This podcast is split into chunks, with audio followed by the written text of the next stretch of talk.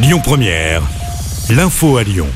Bonsoir à toutes et à tous. Dans l'actualité, un nouvel accident mortel sur les routes du département du Rhône. Un homme de 45 ans a perdu la vie hier à la mi-journée à Saint-Véran, au nord de Lyon. Cela s'est déroulé peu après à midi 30. L'automobiliste a été percuté frontalement par un camion. Malgré l'intervention des secours, la victime n'a pas pu être sauvée. Une enquête a été ouverte pour comprendre les circonstances de ce drame. Un homme interpellé après avoir frappé sa compagne deux jours après sa sortie de prison. Il lui a apporté plusieurs coups au visage lundi à Caluire. Âgé de 23 ans, le suspect a été placé en garde à vue. Il a reconnu les faits qui lui ont été reprochés. Il devrait être présenté au parquet. C'est le début de la fête des Lumières à Lyon. Cela commence ce soir à 20h. 30 œuvres à découvrir dans 27 sites de la ville, comme à Bellecour, à Saint-Jean, sur la place des Terreaux, sur la place des Jacobins, au parc de la Tête d'Or, mais aussi au parc Blandan. Le réseau TCL est gratuit jusqu'à la fin du service. Les métros circuleront jusqu'à 2h du matin les soirs de fête. Retrouvez le programme complet et les informations pratiques sur notre site internet.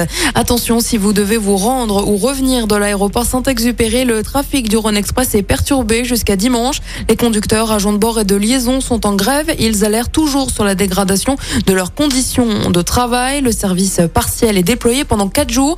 Le Rhône Express circulera uniquement entre les stations Mézieux, Zadi et l'aéroport Saint-Exupéry de 6h21 à 21h21 avec une fréquence de 15 minutes. Dans l'actualité également, Elisabeth Borne déclenche à nouveau l'article 49 de la Constitution. Cela pour faire adopter le projet de budget 2023. Céline Dion reconnaît être malade. Elle l'a annoncé hier sur Instagram. Elle souffre de troubles neurologiques rares. La chanteuse est atteinte entre autres de spasmes musculaires. Céline Dion a également annoncé annuler huit dates de sa tournée, dont une en France au Vieille Charrue cet été. Les dates parisiennes du 1er et du 10 septembre restent maintenues pour le moment.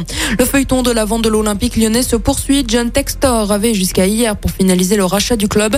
OL le groupe annonce ce matin vient un communiqué accorder un nouveau délai à l'homme d'affaires américain. Pour rappel, le milliardaire a besoin d'un dernier document, l'autorisation de la première ligue pour le transfert de ses parts à Crystal Palace, où il est co-actionnaire avec Eagles, sa société. Et puis un nouveau match amical aujourd'hui pour l'Olympique lyonnais, match de gala face à Arsenal à Dubaï. Et puis les Lyonnais joueront ensuite contre Liverpool ce dimanche.